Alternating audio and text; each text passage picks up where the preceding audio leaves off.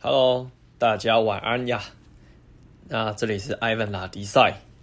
Oh yes，一个礼拜一次又来跟大家见面了，这样子。那每次来，每次来录节目啊，呃，录这个，对啊，就是录节目啊。好啦，就是就是有最后再再强调一次，一个礼拜又过了，然后不知道这个礼拜的你就是好吗？然后有前进吗？那其实也是我自己，嗯。啊，检视自己吗？或者回顾自己啊？应该说回顾可能比较好，检视好像有点压力。回顾自己这礼拜的林林总总，然后最后就想跟大家分享一些我的收获跟想法，这样子。那如果你有什么想法，或是呃有什么呃疑问或怎样的哦，那也欢迎就是留言来信这样子。Ivan 很期啊，就是很期待可以跟更多人交流，然后认识更多有趣的灵魂人物。这样好，那今天来跟大家聊些什么哈？呃，因为我就是呃前几天在脸书上看到有一个朋友他的回顾文章，然后因为我没有看过，我就点进去看。那我觉得这东西超棒的，就来跟大家分享哈。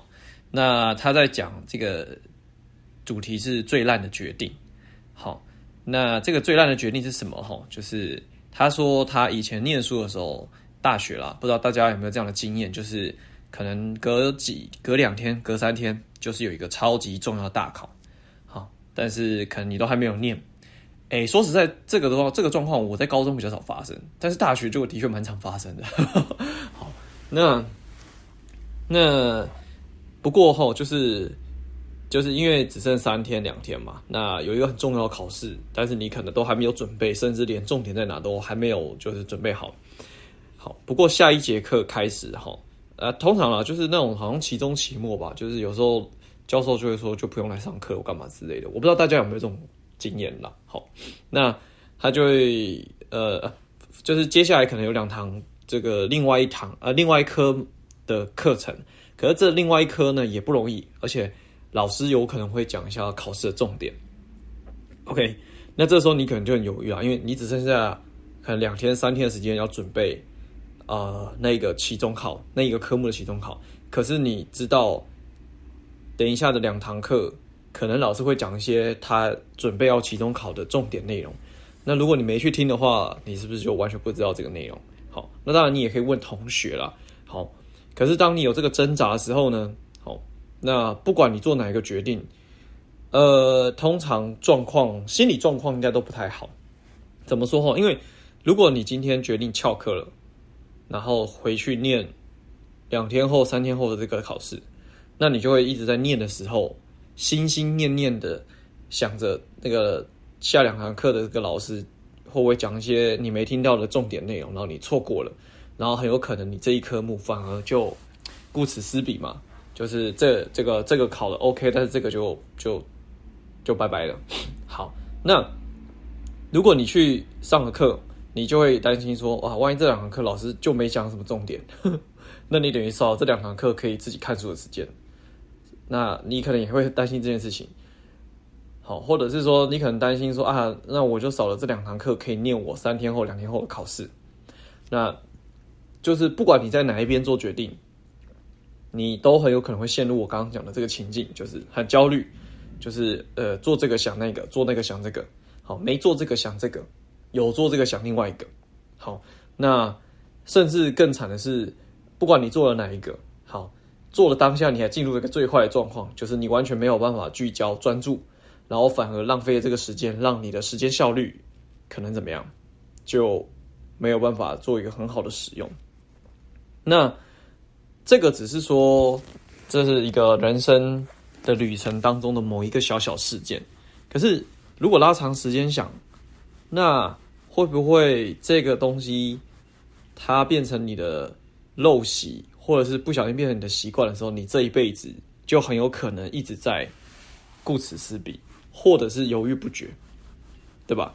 就是因为很，因为人的情况是这样，我我认为啦。每一个人在不同的年龄层，你的重心跟你现在想要的东西可能不尽相同。比如说大学，你可能希望的是啊，课业上像我啦，我自己，有些人可能不一定。我自己就是大学就求得一个能低标飞过就好，不要被当到退学。所以我大二那时候疯狂玩社团，大一大二那时候疯狂玩社团，我玩了四个还五个社团吧。然后大一就是上下学期就是大概只被当一两科，大二就超惨了，大二基本上就快被二一，但是没有被二一。好，因为大二要接干部嘛，然后要负责事情比较多。那所以那个时候呢，就是我有谈过一场恋爱，可是两个月就分手啊，没有一个月，因为我那时候太忙了，然后我觉得女朋友很烦，所以我那时候焦点跟重心根本就不在那。OK，好，那可是现在出社出出，然后大大学毕业出社会之后，因为你开始有赚点钱嘛，那你可能会很想要体验这世界的美好，或是想要尝试一些你以前还没赚钱的时候不能做的事情。所以可能二十五岁之前，好，就是可能边玩啊边做啊，那你也没有决定说自己的工作重心、人生发展什么什么之类的，所以一呼呼你可能就二十五六岁起，然后可能快到三十岁，然后你就会开始觉得说，哎，真的要好好想想说，那自己的人生要怎么去拿捏、去决定，然后跟到底要往哪个发展去。好，所以我觉得人大部分人可能跟跟我一样啊，就会有一种这种心路历程的转换了。好，那不晓得你是不是跟我也一样？好，那说回那说回来，就说，那刚刚讲到说这个犹豫不决嘛，然后你可能在这两个决定当中，你可能也不可，就是你不管做哪个决定，但是你可能还是会很严重的影响自己，然后嗯，把这个决定也做得不好。好，那说回来，如果人生拉长远来看的话，就是这辈子，哈，我们的人生。如果也是这种状况常常在发生的话，其实你不觉得这真的是一团糟吗？这真的是一场悲剧，很很闹剧啊！好，说回来，OK，所以我自己啊，因为他后面他有列一些列一些他自己的想法，就是比如说，他说说，如果我今天要身强体壮，我就把每天早起上健身房，或是每天有运动习惯，当做小学每天就是要升旗是一样的。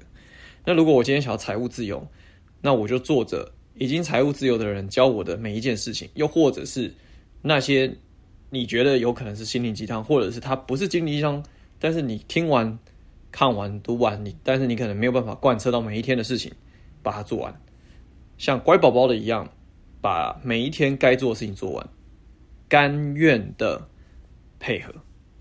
那只要每天这样做，积累下来，就算没有飞黄腾达。但我相信应该会有很很显著的进步，跟你应该会对自己的人生更有自信、更有掌握力。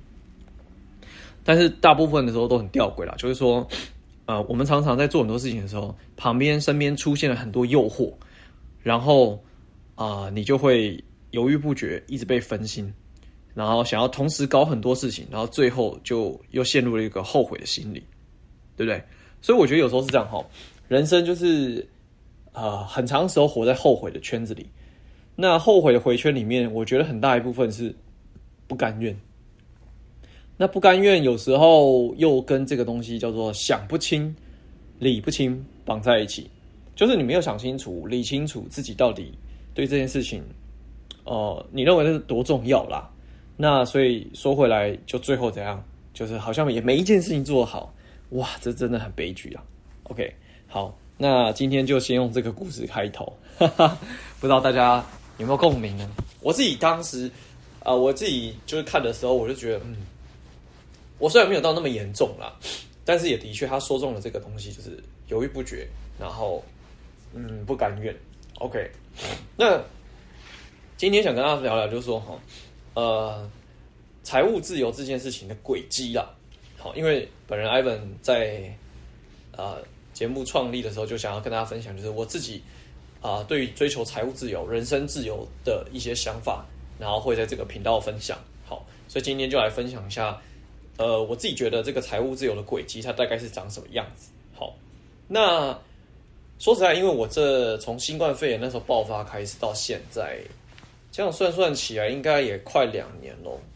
对啊，因为对，差不多应该快两年，一年一年半有了。那因为那时候，我小时候，呃，也不是小时候，就是之前年轻的时候听过嘛，就是只要世界发生一个重大危机的时候，财富就会被重新分配，或者是它就是一个很好的呃金融市场的入场点。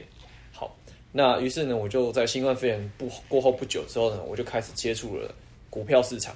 美股哦，但是我没有玩，但是我没有去投资美股，我就只有纯粹做台湾股市的操作。那所以，我在这边呃就会分享一些哦，我觉得我这一年多来学到的一些心得啊、当然，我实际上也还没有真的赚到什么钱啦，但是不过我觉得这一个旅程收获倒是对我影响蛮深的。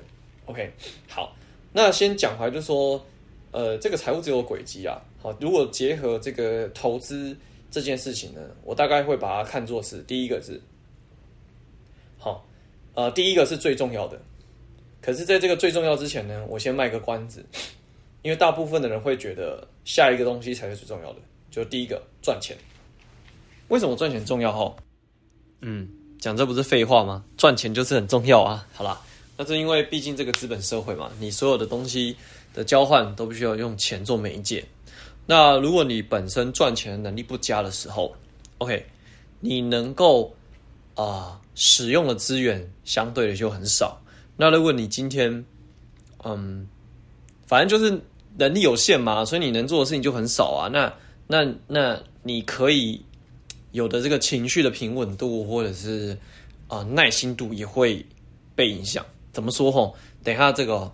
我的投资心得可以跟大家分享。那第一个赚到钱之后，第二个部分当然是要存钱。但是我这边，因为我之前有一集分享到，就是如果你一个月没有超过一定的收入的话，我认为存钱这件事情，它可能不是呃比例上可能不需要占到这么高，又或者是你不需要把这件事情当做是最重要的。OK，那这个存钱哈，那可能每个人的这状况不一样了，不管小钱大钱，反反正存钱是为了因为。后面你有机会出现的时候，你是有怎样有资源可以去做这件事情，去撬动这件事情。好，所以这个钱哦，我我觉得超重要的啦。但是这个存钱的前提是你必须要够会赚钱，这样子让你存钱速度会快一点。我觉得这会是比较好的方式。所以如果你一个月收入可能东扣西扣，剩没多少钱，我倒不认为。就是你一定要这么重视存钱，好，存存小少量可以啊，但不不一定要就是要全部紧绷存下来。但是我觉得最重要是去投资自己，好，不管是呃赚钱的工作硬能力、硬核实力，或者是你想要去提升自己的软实力都可以。好，那第三部分，第三呃，其实这是第四个步骤，就是当你存到一定的钱的时候，你必须要有一个心理素质。就是你不可以随便的乱花，恣意的挥霍，你必须要对这个钱有所计划。很多的人呐，好，就是每一个人的状况很不一样。有的人是卡在赚钱能力没办法提升，所以他没有办法提高自己的现金收入、现金流。第二个部分是，有的人就是啊、可能花钱习惯不太好，或者是因为赚的少，那存不到钱，所以怎么样？就是，就是真的有什么机会可能的时候，你可能也没办法做什么事情。第三个部分不能乱花钱，这个东西取决于在于，就是说你对于你自己想要的啊、目标或者是想要的结果了，有没有一些阶段性的计划？那它可以这样，就是促使你在每一个过程当中，好，你可以提醒自己，你现在还没有到一个程度哦。OK，那。如果你当然、有些人会说，哎，我是计划要存钱要去出国去玩了，那也很好啊，没有问题。好，但我的意思是说，但你要知道说，如果你之后想要做更大的计划，那当然需要更多的资金嘛。那也要更多的资金，那这个的妥善的计划就很需要了。好，最怕的是那种他不知道自己要干嘛，或是他可能心情好，朋友一揪或怎样之类的，那钱就不见了啊，就去了。好，所以。可是有很多人在讲说，钱没有不见，只是变成你开心，变成你喜欢的样子，或者你开心的样，开心的东西，好，它没有不见，它只是变成那个东西了。呃，我觉得这有点自欺欺人啊。说实在，当然，当然，像我自己也会花钱，就吃一些很好吃的东西啊，或者是，呃，有时候，呃，像之前疫情之前会出国。好，可是重点是这个计划了，我觉得这个 plan 很重要。好，接下来最重要的才是这些东西的本质。就是你到底希望变成一个怎样的人？为什么这件事情很重要？哈，嗯，有鉴于我看了那个《原子习惯》啊，好，一直跟大家说我要来分享这本书哈，讲讲到现在还没有开始做。OK，好，我就下礼拜来做这件事情好了。哈哈哈。好，那说回来哈，就是因为他的《原子习惯》里面在讲说，微小的习惯，只要时间走得够久，它可以做对你的生命造成很大的变革跟改变。OK，但是前提重点是说，你到底希不希望成为这样的人，或是你希望成一个怎样的人？好，就拿我有一个朋友啦，他嗯，因为我呃我我的工作项目好，就是有一个部分是在贩售这个营养补充品的。OK，那他也会跟我买这个营养补充品，可是他很容易买着就长灰尘，放着就积一堆，还会放到过期。好，我不知道大家有没有这种经验啊，就是。有些女生可能会买一些保养品，然后后来也是买到过期，啊，放到过期啊，好，或者是保健品放着放着也没来吃嘛，就买个心安就放着。好，那在跟大家聊这件事情的时候，就呃也很认真的啊，说，哎，那你我在猜啊，你应该内心并没有觉得说，就就没有觉得自己现在健康很差，所以你不见得就是觉得说我一定要吃这些营养补充品，然后。然后你也没有立志，就是说什么我要长命百岁，活得很健康，就是他可能有一点点这个观念，但是他没有这么强烈的动机，所以做这件事情对他来说养不成习惯。好，那这样讲回来哈，成为怎样的人？就是说，对我来说，赚钱存到钱，然后做更大的计划，然后让自己变得有财务自由，这件事情为什么对我来说很重要？因为我本身哈，可能客家人吧。大家就觉得说客家人很小气，好，但其实我一点都不想要当小气的人，别这样乱贴标签，不爽的。好了，可是重点是说，当你的财务能力不足的时候，你真的很难大方起来，或者是当很多时候有了争执、意见相左的时候，虽然说钱不是万能，可是钱它可以来让你在处理这些事、这些事情的时候是有润滑能力的。是可以更好处理的。以前我听过一个呃一个说辞的，哦，虽然觉得有点荒谬，但是我觉得也是蛮有道理的。他说：“如果你今天好，你很爱很爱你的男朋友、女朋友跟你分手了，然后你被被被被提分手了，好，那当然很难过嘛，然后也很伤心。如果你现在就是存款没有几万块。”可能就几千块、几万块，你现在能做的事情就是去巷口买一个最好吃的盐酥鸡配配啤酒，然后就是郁郁寡欢的疗伤自己嘛。可是如果你现在是一个一个月可以赚十几万的人，然后你的存款可能有呃一两百万，你是不是或许特休请一请，或者是索性就是啊、事情就搁下？的自由工作者，然后出国度假个七天半个月，然后来疗愈一下这段受伤的感情。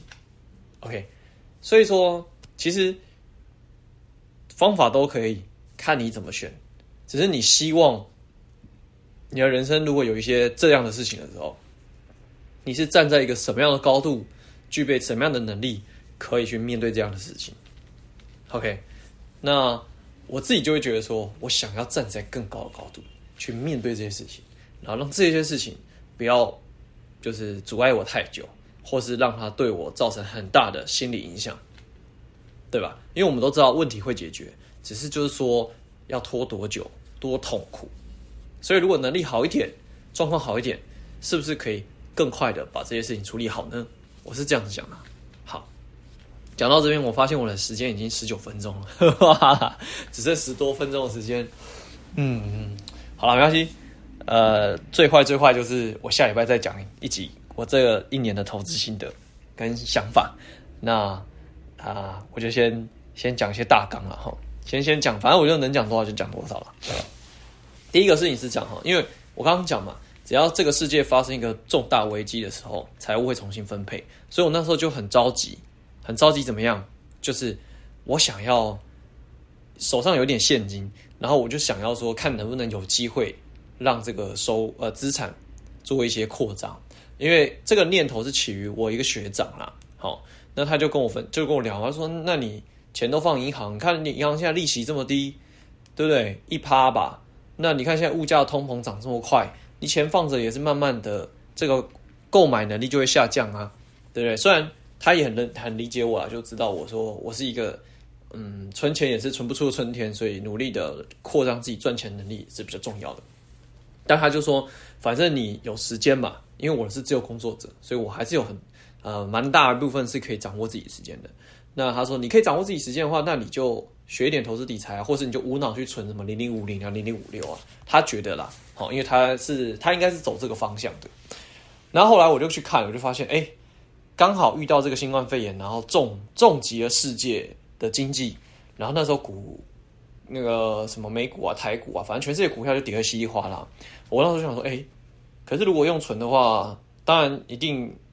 其实说实在啊，那时候好像看那个什么零零五零才八十几块吧，现在已经一百三了。这样子快两年的时间，八十到一百三，五十块，其实获利也快要一百 percent 了呢，很厉害。但我那时候就觉得这很慢，而且就觉得说，如果可以快，为什么要慢呢？好，于是我就开始去研究说，那如果要接触金融商品，怎样可以快？那因为我本身是一个，说实在的，我并不觉得对这个东西哈很了解，所以我也不是那种很敢去在还没有了解之前就全然贸然的，就是 all in 大冒险这种不会。不过我遇到的第一个状况就是，因为真的隔行如隔山啊。说实在，好，有时候我们对。有些行业可能会有些误解，可是说实在，你不去不去认真了解的话呢，你说实在，你可能不太知道说它到底真正的游戏规则，或者是它这个游戏有多复杂，那它的操作难度有多高？以以我来说好，我可能小时候家里做生意嘛，然后出社会做业务工作，那呃，我可能比较擅长就是与人沟通啊，然后观察别人啊，然后或者是呃，某程度上对我我我自己来说，可能还算有点自律。OK，好，而你 anyway 讲回来，但是这些能力呢，跟另外一个世界，就是投资世界，它可能不见得有直接关联，所以以至于我在接收这个东西的时候，我觉得资讯很混乱，它这个世界比我想象中的更复杂。那每一种门派、每一种想法、每一种策略，都有它背后的核心思想。最怕就是你还没有了解这个游戏规则的时候，你贸然的冲动行事。最后怎么样？就当然嘛，你怎么输了你都不知道。因为我我自己是一个觉得，就是说我今天我玩这个游戏，输也要输的明明白白。那赢我也要知道说，那我为什么会赢？因为会赢表示我做对了某些事情嘛。那对于我的人生策略来讲的话，我一直也是蛮相信这件事情的。因为我在做这件事情之前，我的父母就很告诫我，就说：“哎呀，很多人在这边血本无归啊。”然后玩到倾家荡产啊，或是怎么玩怎么赔啊。可是你也有听过很多人，有些人哦，就是玩这个会赚钱啊，然后或者是怎样怎样之类的。当然，我们看到更多的东西是，他赚了钱他会讲，但他赔了钱他不一定会讲。可是长久下来，他可能赔钱居多。但是他赚钱，他一定会大肆宣扬。好。我基本上我对这件事情哈，我不会把它当做是一定怎么样，只是我一直都会觉得说，有时候啊，有些就是这这个世界上是这样子嘛，一个东西一定有人做得好，一定有人做不好。那做得好人，我们就去仿效学习，怎么样可以做得好。第二个是我怎样可以把这个做好的事情重复的很多次，让它变成是一种呃几率偏高、比较可以常态的这个模式。就像人生一样啊，你看，如果你常常吃是天然的食物，比较健康的食物，那你的身体大概率的比较容易保持在健康状态。但是如果你常常呃全糖饮料、炸物，好，然后或者是加工食品，那大概率的你可能很容易身材走样，然后以及慢性疾病缠上你。OK，所以我觉得这种东西它一定有它的几率，只是在于就是说。我们不可能把每一件事情都百分之百，但是我可以想办法提高胜率跟这个赢的机会，然后或者是扩大这个呃成绩。那我就想，这一定是有方法的嘛，那一定是有迹象的嘛，只是在于这些东西我们能不能够掌握到。但很抱歉了，大部分没有掌握到。那因为做做坏的人、失败的人，好，或者是惨痛经验的人，通常都蛮多的。然后，然后媒体又很喜欢报道这种，就是很极端呐、就是要么你就要赚到像什么巴菲特这种，就是超 over 的，啊，要不就是那种 什么呃什么呃什么才全部存款丢下去，结果呃像那个这阵子那个大家炒很凶的货柜三雄嘛，从之前最高到现在已经直接夭折了，打五折这样子哈，所以你那时候要是丢一百万放。买在最高点，现在已经只剩五十万了，你应该也会很难过了。好，讲回来就是说，我就很想去理解，倒是究竟可以做得好的人，常常做得好的人，他们是后面的核心思想、观念、技术是什么？那这个就牵扯到分门分门别类，还有各宗各派了。哇塞，那个时候资讯量几乎是爆炸，因为我还有自己的工作要做，然后当然嘛。呃，我后来又做了这个自媒体 Podcast，然后又做这个金融的的市场的认识。那因为我是市场小白，我很我很知道说我是市场小白，所以我也不敢贸然的全部的投入很多。可是我又很急着想要真的去理解这个游戏规则，然后跟他一切的一切，所以我就那时候就变得你知道，就是非常的累，因为同时间我每天脑袋的话。做很多事情，接收很多讯息，好，就是刚刚开头讲的犹豫不决的情况下，虽然我没有后悔了，我也没有说犹豫了，就是说，就你一次做太多事情的时候，其实是那个能量是很消耗的，然后心里呃那个什么，呃每天脑袋就是虽然你会觉得很充实啊，可是其实也真的很累，超累。好，那那讲回来就是说，因为是市场小白的情况下，其实你真的啊，你对这些资讯。他说的也有道理啊，这说也有道理啊。好，那怎么办呢？你要怎么去从中选择？选择万一错了呢？你要怎么样去找到错误的症结点？然后怎么样去改善这个症结点？哇，你知道，就是学习、练习、犯错、找出盲点，再学习、再练习、再犯错、再找出盲点。然后这一路的过程啊，不是只有观念的。这个东西哦，这个再进阶一点，就是因为我那时候同时间也会接触学，就是有一些人是玩美国股市的，投资美国股市的，那他走他看的是比较世界经济面。后来我也意意识到、了解到，就是世界经济会影响台湾体系，因为台湾只是一个小岛，不可能置身事外。也就是说，这整个大环境会影响到最小的个体，差别是强跟弱而已。所以。进而开始去理解这个社会、这个世界，好，所以我才会知道说，哦，原来我知道特斯拉这个品牌，但我不知道它是一个怎样的品牌，跟它老板是一个怎样的人，甚至这家公司是怎样的一个公司，以及我们常现在手边常用的 Apple、Facebook，好，可能你都会觉得说，哦，它就是个很棒的公司啊，然后很好的品牌啊，可是你不知道它有多大、有多厉害，然后它对世界有多大的举足轻重的影响。再比如说 Amazon，大家都知道它是一个电商平台，可是以前它是一个卖书的。网络频道、网络平台。那你你真的也不知道说，原来他这么厉害，因为我在台湾，我就只听过虾皮啊、东森啊、Momo 啊，那 Amazon 没有，完全没有用过，连账号都没有，对不对？那到底他在一个在我们活在这个地球上面，那他是用一个什么样的形式存在？又有多少人被他影响呢？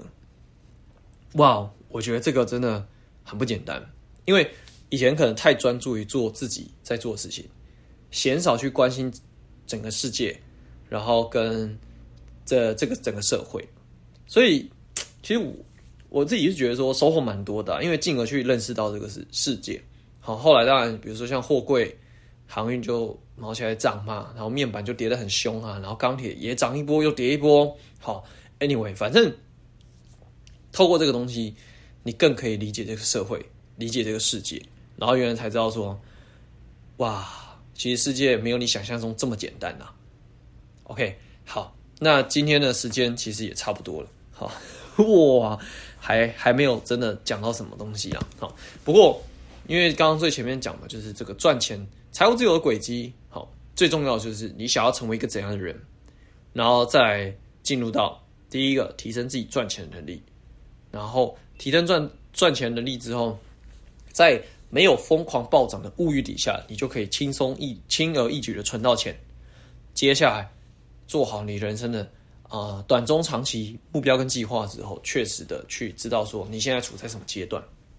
OK，好，所以今天这个部分呢，就跟大家分享到这里了。那下一集我就再来讲完这个投资的这个这一年的收获跟体会跟综合的体体悟。OK，那今天呢，艾文拉迪赛。就拉赛到这里啊！希望今天的内容可以对大家有所帮助，好不好？那也呃有有什么想法、有什么评价的呢？也不吝指教跟留言。OK，那这就是今天的内容，感谢大家喽。